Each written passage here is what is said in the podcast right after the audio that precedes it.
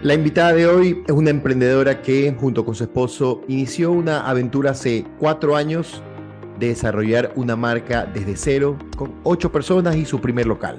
Hoy luego de ese tiempo van por su cuarto local y ya emplean a 65 personas con una consistencia plena de estrategia, marketing y finanzas. Hoy tendremos como invitada a Andrea Constantine, cofundadora de Party Lovers.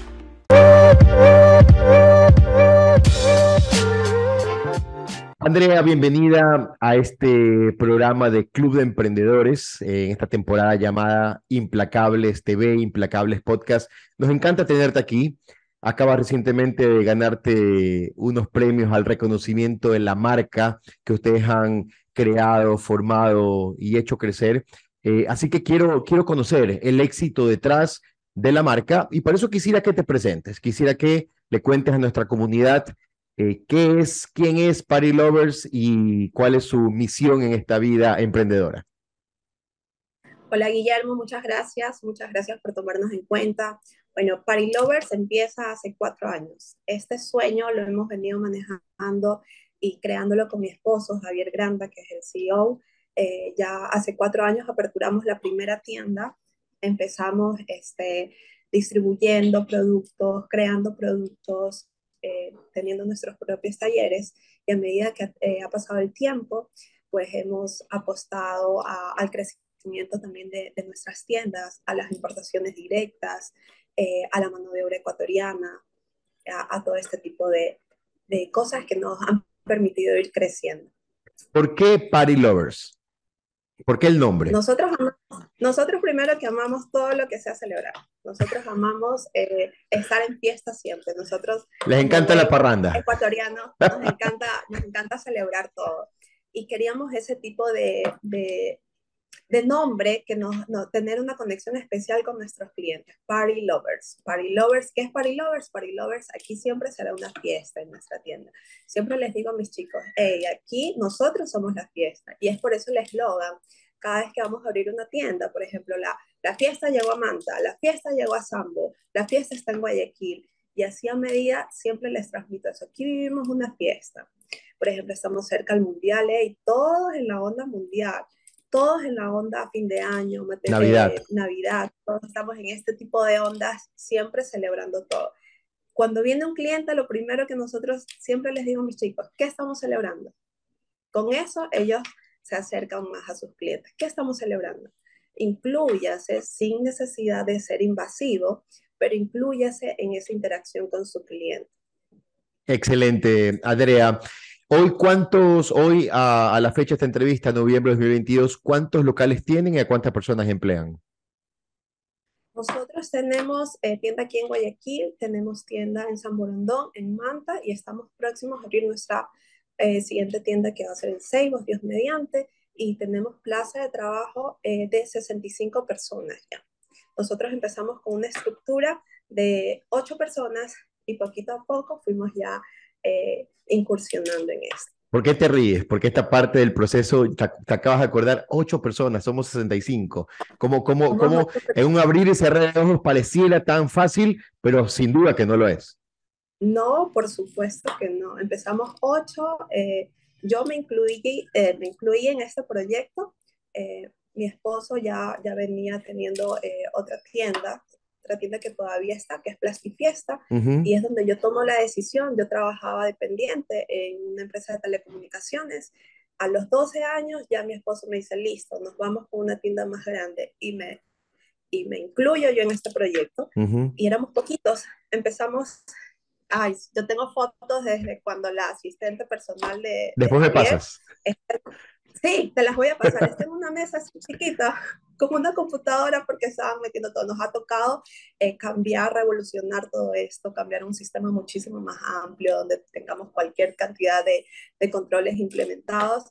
Y ahora que ya fue el cuarto aniversario, aniversario, que justo fue ayer, con mi esposo nos mirábamos y decíamos, Dios mío, ¿cómo hemos crecido? Ayer que yo revisaba nómina, yo, ah, somos un batallón ya, y nos toca revisar punto por punto, y, la verdad es que es una satisfacción muy grande, muy grande el trabajo que hemos hecho todos. Siempre les digo, somos todos, todos, todos, todos.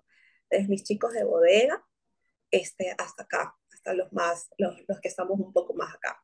recuerdo, recuerdo con mucha, recuerdo con mucha, mucha claridad, em, en el Club de Emprendedores hicimos un taller de finanzas, fuiste con, con tu esposo, recuerdo, y, y, en una conversación que tuvimos, eh, hablabas de esto, hablabas de que tenían una tienda, tenías dudas respecto al futuro de la tienda porque estaba enfocada en plásticos, me decías, y el plástico de repente tenía, iba a tener algún futuro incierto, y estabas en esa indecisión o esa duda de eh, moverte hacia otro concepto. Cuéntame cómo fue ese momento de decisión.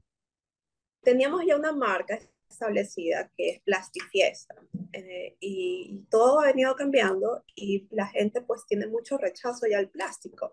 Entonces teníamos dos, dos caminos, o seguir con la marca que ya tenía su nombre que, creado o empezar desde cero con una nueva marca. Qué difícil. sí, y nos fuimos por la segunda. Nos fuimos por la segunda, aquí vamos, y ha sido un trabajo muy lindo, muy sacrificante, pero al final eh, lleno de, de, cosas lindas, de gratitud.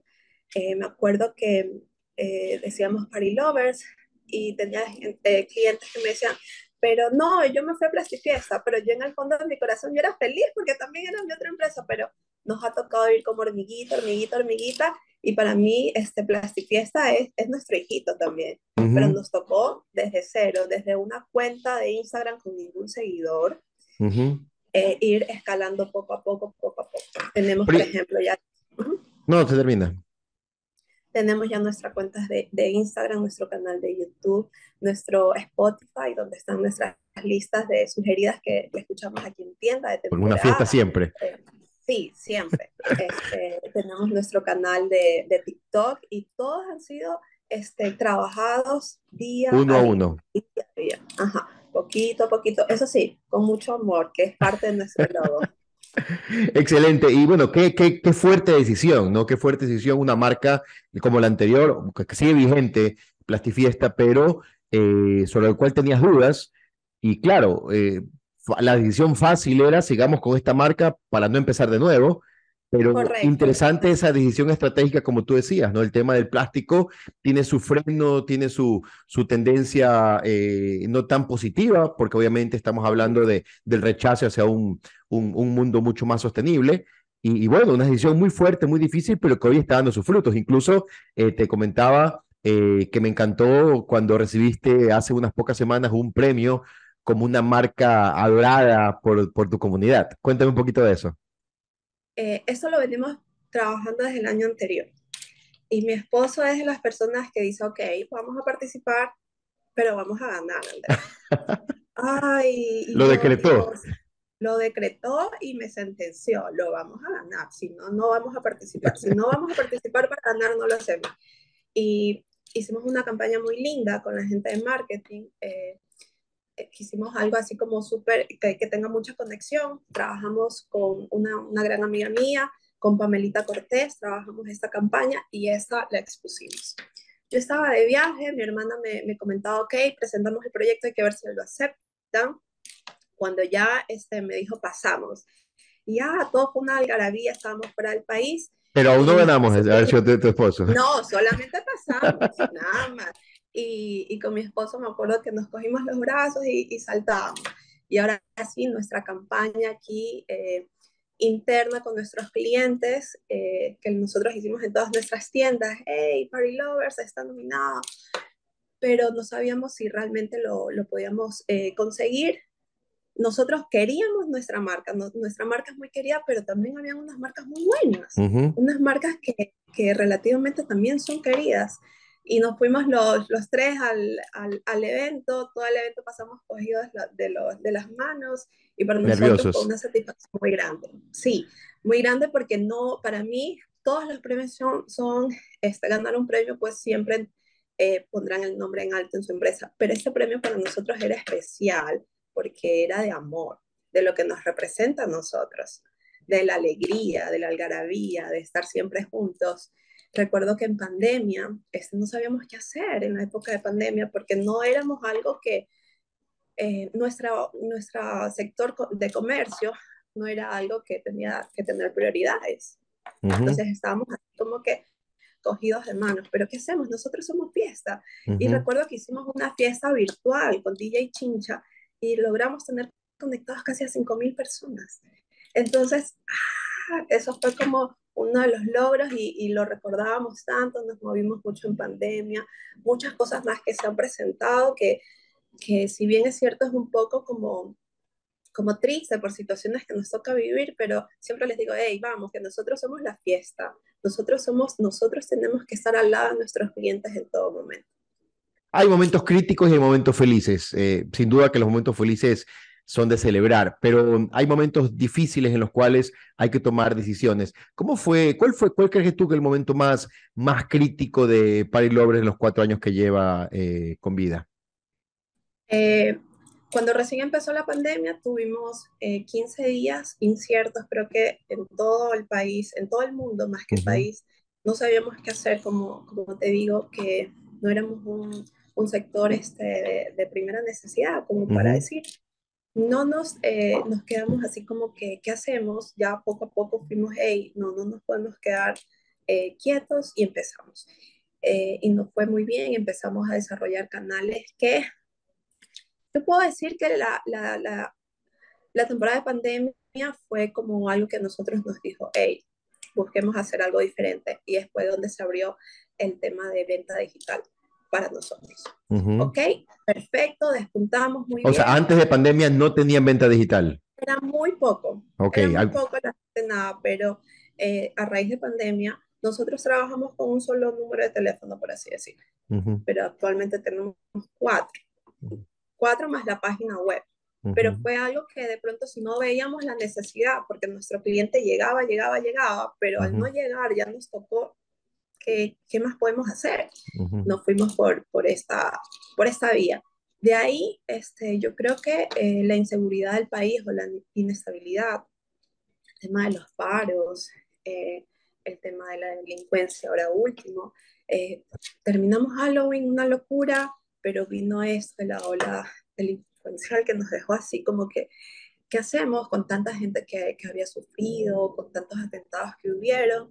¿Cómo, ¿Cómo podíamos nosotros poner de parte? Y empezamos nuevamente a recordar, ok, poco a poco, pasito a pasito, pasito a pasito, y gracias a Dios ya se está eh, un poco estabilizando. Pero hoy el mundo, hoy el canal digital, ¿qué peso tiene dentro de las metas totales de Party Lovers? Yo creo que el canal digital ya estamos cerca, eh, nuestras ventas estamos cerca de un 35%, 40%. Wow. o sea, de un poquito que tenía menos de 1 o 2% al 35% en un par de años es, es importante, ¿no? Y, y los clientes que te compran en digital son los mismos siempre o eh, va están entrando nuevos clientes que no los conocían y les compran por digital? Eh, nuevos clientes entran. Nuevos clientes entran. Eh, nosotros más allá de vender, siempre yo busco, yo vendo mucho a, mamitas, sí, mi sector es mamitas y mi sector también son decoradores. ¿Y qué es lo que hago yo? Ok, te vendo decoradora, hey, pero nos vamos preparando. No solamente te vendo el producto, ok, vamos, vamos haciendo cursos con talentos nacionales, con talentos internacionales. Yo les voy poniendo en un nicho donde yo quiero que ellas sean, eh, que ellas vean a Parilover su primera opción. Siempre les digo, en el conocimiento estamos para poder seguir creciendo. Eh, estamos invitados también, fuimos elegidos como tienda de apoyo, por algo así, comentarte algo, fuimos elegidos como tienda de apoyo eh, en un proyecto que se llama Inmersound, que lo hacen en Brasil para decoradoras. Entonces nos invitaron como tiendas de apoyo. ¿Y qué es lo que hacemos nosotros? A nuestras decoradoras que quieran participar en ese proyecto internacional pueden contar con Party Lovers yo más allá de, yo quiero que ellas sean mis aliadas, porque son las primeras que, que ellas siempre van a acudir a nosotros, ya sea para encontrar todo para sus, para sus celebraciones, también que nos vean como algo más, no solamente hay en la tienda que venden globos, no, sino algo más. Interesante eso, Andrea, porque uno muchas veces se queda enfocado en un, solo tipo de cliente o canal de distribución. En tu caso tienes tiendas, por lo tanto tiendes a cliente final y eres de una manera, de una otra forma receptiva. Pero meto que llegas a tomar contacto con ese intermediario eh, que, que, está creciendo, ¿no? El mundo de las, de las, ¿cómo le llaman? Las administradoras de fiesta, las, las wedding planner, party planner, ¿cómo le llaman? Para mí son decolovers. Decolovers, claro. Eh, es interesante porque ellos están súper en contacto con las nuevas fiestas que se van a crear. Por lo tanto, eso es un nuevo canal de distribución para ti. Correcto. Para mí, yo siempre las quiero tener como que yo sea para ellas su primera opción, que puedan contar con nosotros, con sus materiales, con precios especiales, que si es, llega el producto, un producto nuevo, ellas van a ser las primeras en enterarse que tenemos ese producto para que ellas los puedan adquirir. Y ellas, obviamente, lo, eh, eh, eh, el modelo de negocio de ellas contigo es una comisión, es un pago fijo. No, son precios especiales, son precios especiales. Ah, okay. Ellas tienen precios preferenciales, están dirigidas ya, están identificadas, por así decirlo, y en el sistema automáticamente ellas tienen otro precio cuando hay eventos, cuando hay cursos, cuando hay mercadería nueva, cosas que, que llegan, siempre son ellas las primeras en saberlos, con precios referenciales. Perfecto. Hablemos un poquito de marketing. Em, eh, uno de los grandes em, temores, pavores que tienen los emprendedores es cómo hacer, cómo vender más, cómo lograr que los clientes vengan. Y tú has ejecutado algunas tareas de marketing muy interesantes. Una de ellas es el trabajo con influencers. Comentabas hace un ratito Pamela Cortés y otros. Cuéntanos un poquito cómo, cómo decidir eh, cuál influencer escoger y cómo trabajar con ellos. Eh, siempre nos fuimos enfocados a, personas que, eh, por ejemplo, yo le vendo a los chicos jóvenes, les vendo a, los, a las mamitas, les vendo a las abuelitas, entonces siempre me voy enfocada a ese tipo de, personas.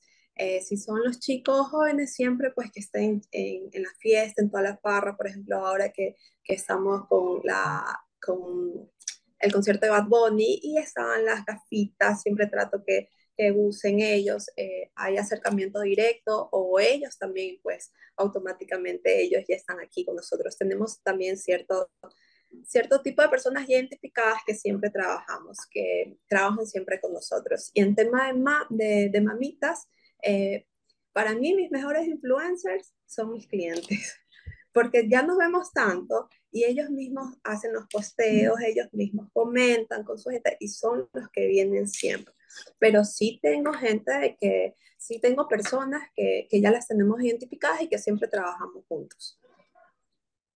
Por ejemplo, también eh, mi, mi, mi, equipo de marketing que me dice, ok, este, vamos a vender esos, eh, estos productos, por ejemplo, los del mundial.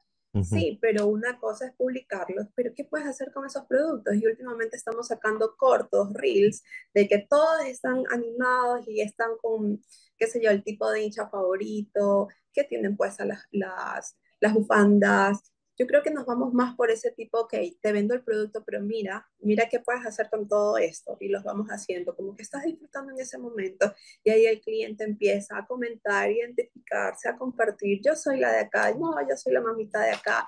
Eh, siempre tratamos de hacer ese contenido donde ellos puedan identificarse con nosotros, porque siempre, todos tenemos un poquito de todo. Por ejemplo, hace, hace algunos meses hicimos el contenido de qué tipo de mamita eres. Y una se identificaba con mamita chocha, otra se identificaba con mamita este, súper, que las mamitas que tienen todo bajo control. Entonces, cada una de mis clientes iba identificando. Insights. Ajá, correcto. Exacto. Oye, y algo que me encanta y que lo has comentado es el tema, y lo he visto mucho, es el tema de subirse a las olas. Es decir, tú puedes hacer actividades de marketing estándar, eh, digamos que eh, genéricas, pero cuando te subes a una ola, hoy con el efecto viral de las redes sociales, sin duda que es un impulso muy fuerte, como por ejemplo eh, subirte a la ola del Mundial, subirte a la ola de las temporadas festivas, Navidad, Halloween, o subirte a, la ola de un concierto. Va a venir un concierto, sabes que la gente va a estar en el mood del concierto eh, eh, y, tener disfraces o, herramientas que me, o, detalles, características que me lleven de una manera a ser diferente en el concierto, va a crecer no solo el, el impacto visual, sino también las compras.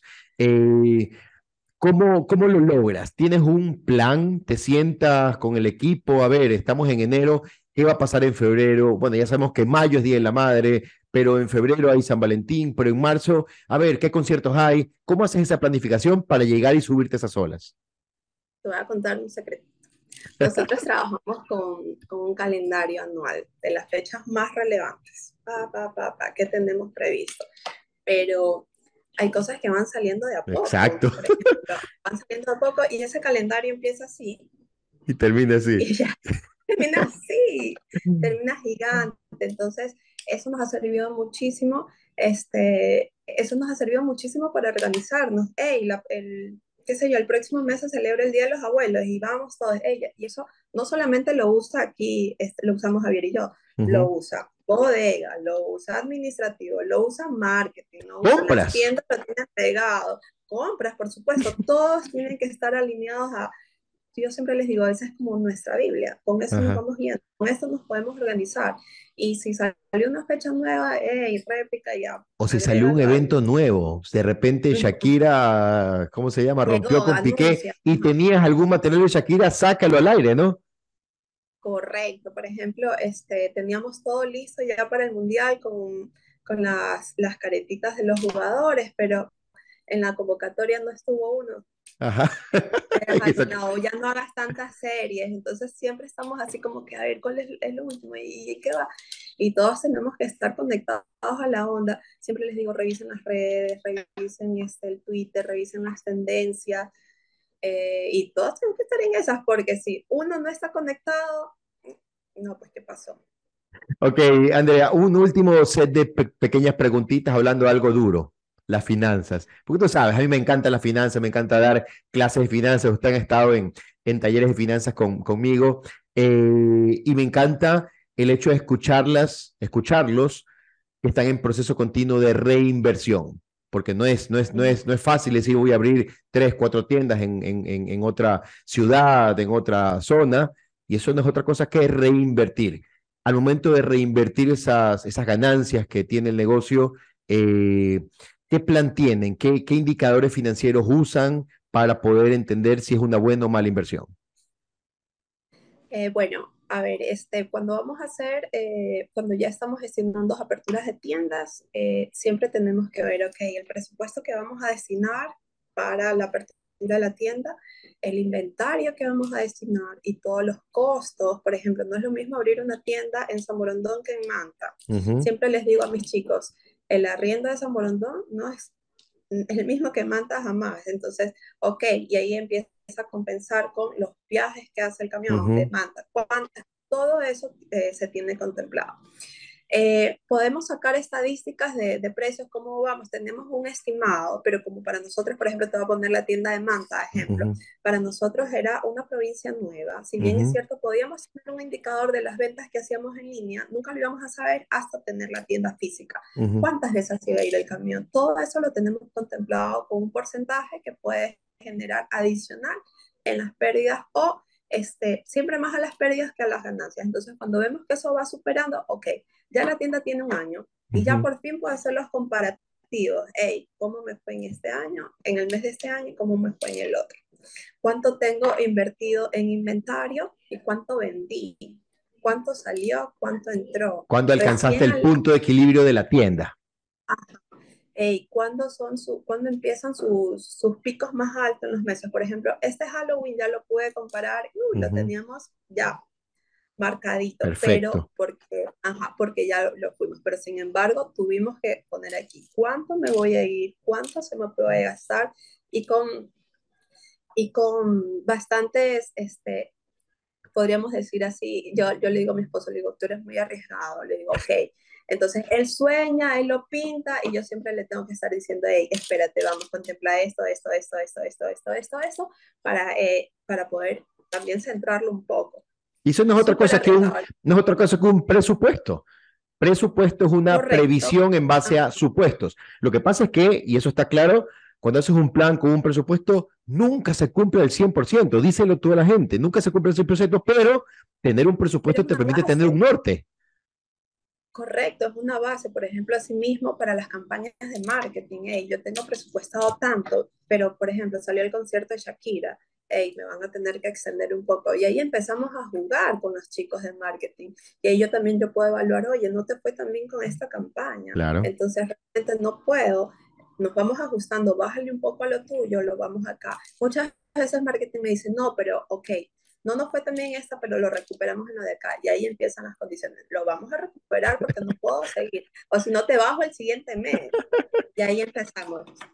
Pero está buenísimo, ¿no? Está buenísimo la, la oportunidad de hoy medirlo todo. porque hoy la información está. Yo siempre digo, ¿no? Yo estuve en marketing muchísimos años y cuando hacíamos una publicidad en prensa, era un tiro al aire. O sea, salía la publicación en el diario y no sabías si funcionaba o no. Hoy haces una publicidad en Facebook, en Google, y puedes saber todos exactamente los datos, cuánta gente te vio, cuántos clics fueron, cuánta gente llegó al landing, cuánta gente compró. Tienes 35% de ventas digitales.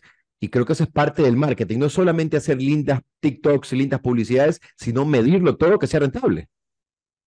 No, ajá. Yo recuerdo que en alguna vez este, vi, vi en una de tus publicaciones, ok, sí, muy lindo y todo, pero ¿cuánto gané ahí? Ajá, ¿cuánto? Este, si los likes, si por los likes fueran plata, entonces, no, pues, y eso no solamente es, es generar, ¿no? También siempre que les digo a mis chicos, este, ok, está nuestro sistema, vamos viendo cuánto fue el flujo de gente y cuánto fue el ticket promedio y tenemos que ir subiéndolo para llegar al presupuesto del mes y cuánto es la hora pico. Entonces todos tienen que estar metidos en el chip. Empezó la hora pico, ahora sí, no, todos a vender, todos a escuchar a mi cliente. Es sábado.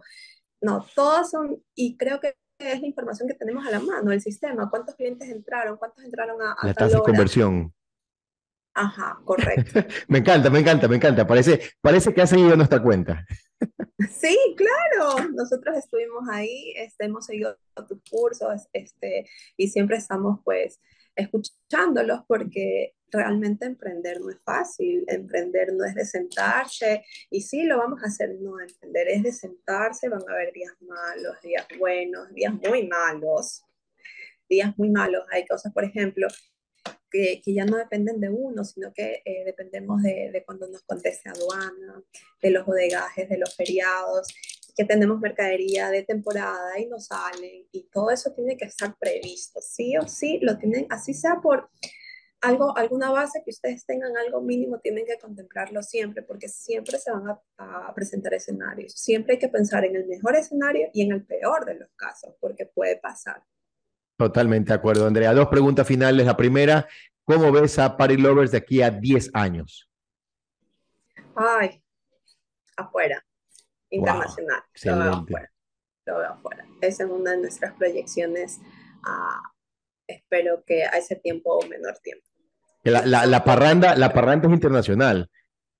La parranda llega, llega internacional, sí. Y una, y una última, y una última, más que pregunta, una última recomendación de Andrea Constantine, eh, cofundadora de Party Lovers, hacia nuestros, nuestra comunidad de emprendedores del club que eh, eh, quiere emprender, está emprendiendo, como tú dices, hay días buenos, días malos, pero ¿qué le recomendarías a estos emprendedores que quieren romperla?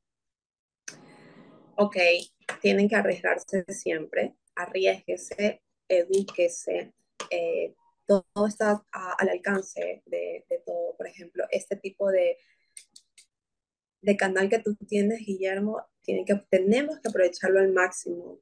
Eh, es una ventana de sentarnos, de, unas clases de presupuesto, de, de pagarte tu propio sueldo, eh, arriesgarse, educarse y tener siempre, eh, saber qué voy a invertir, cuánto voy a invertir, cuánto voy a gastar, cuánto voy a a ganar para tener una idea, no solamente, sí, me arriesgo y me arriesgo con todo. No, a ver, espérate, voy a arriesgar esto, puedo perder esto, lo voy a intentar y me voy a sentar a educar. Con eso yo creo que ya estamos del, del otro lado. Y eso sí, van a haber días terribles, pero también van a haber días muy lindos eh, por ejemplo, aquí cuando se acaba ya fin de año, tendremos 31 de diciembre, cerramos las puertas y todos es un aplauso porque hemos conseguido los objetivos, terminamos juntos el fin de año. Ah, siempre va a haber gente buena y gente mala que va a trabajar contigo y tienes que estar preparado para todo. No todo es color de rosas, pero siempre tienen que trabajar juntos. Tienes que tener tu equipo de trabajo con los que más cercanos, siempre bien definido siempre tus cosas y directrices bien dichas, bien hechas, que son, son personas que te van a ayudar a crecer y tú también los vas a ayudar a crecer. Qué lindo mensaje, Andrea, te felicito porque definitivamente escucharte eh, con la terminología que hablas, con la predisposición, con la entereza, pero sobre todo con los resultados, ¿no? Eh, pero son resultados que no vienen de la noche a la mañana. Hoy estás creando fuentes de empleo, estás creciendo y te, y te siento feliz. Más allá de que tu marca impulsa la felicidad, te siento feliz al emprender Y eso es lo que busca aquí el club, ¿no? Intentar que la gente sea feliz. Lo que pasa es que muchas veces no, no queremos el camino rápido, queremos eh, cosas que, que, que, salgan de la noche a la mañana y lo que tú dices es, es demasiado cierto. La educación. Nunca hay que parar de aprender, peor si eres emprendedor. Andrea, te felicito, te agradezco estos minutos que nos diste y deseamos en verdad que eh, Party Lovers siga creciendo y cumple ese sueño de irse internacionalmente. Gracias, Andrea. Gracias. Tres conclusiones de esta entrevista con Andrea Constantine, cofundadora de Party Lovers. La primera, tomar decisiones pensando en el futuro del negocio. Ella y su esposo tenían una empresa dedicada al mundo, enfocada en el mundo de los plásticos, y ellos entendían que los plásticos tenían un futuro medio turbio. Había cada vez más rechazo en ese mundo, así que decidieron en paralelo montar una nueva empresa y empezar desde cero. Sin un solo cliente, con una marca completamente nueva, sin un solo seguidor en las redes sociales, empezaron a trabajar pensando en que esa empresa iba a ser el futuro de su corporación, de su negocio. Y hoy eh, tienen dos empresas y obviamente el enfoque le están dando en aquella decisión que tomaron hace cuatro años. Una decisión dura, pero muchas veces son decisiones duras que van a hacerle bien al negocio siempre y cuando se piensen en la tendencia, en el futuro, en lo que se viene. Una difícil decisión, pero que le fue bastante bien. Segundo consejo, segunda recomendación, segunda conclusión, hablar de siempre hacer un plan. Comentaba claramente la oportunidad que han tenido de ir abriendo locales, incluso en nuevas ciudades donde ellos no viven, y en cada nuevo local han hecho un plan y un plan atado a métricas.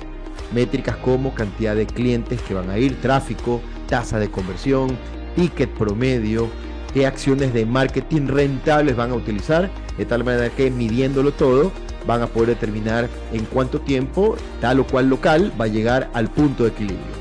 Eso se llama un presupuesto, es decir, hacer una previsión en base a supuestos.